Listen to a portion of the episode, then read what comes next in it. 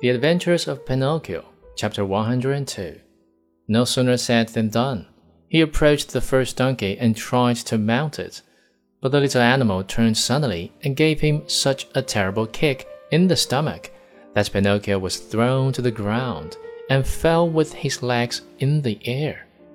At this unlooked for entertainment, the whole company of runaways laughed uproariously.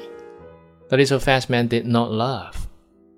He went up to the rebellious animal, and still smiling, bent over him lovingly and bit off half of his right ear. In the meantime, Pinocchio lifted himself up from the ground, and with one leap landed on the donkey's back. The leap was so well taken that all the boys shouted, Hurrah for Pinocchio!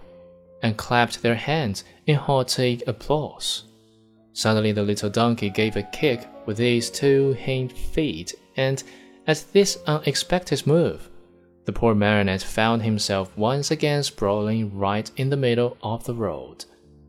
Again, the boys shouted with laughter, but the little man, instead of loving, became so loving towards the little animal that, with another kiss, he bit off half of his left ear.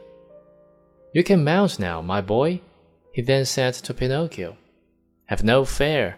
That donkey was worried about something, but I have spoken to him, and now he seems quiet and reasonable. Pinocchio mounted, and the wagon started on its way.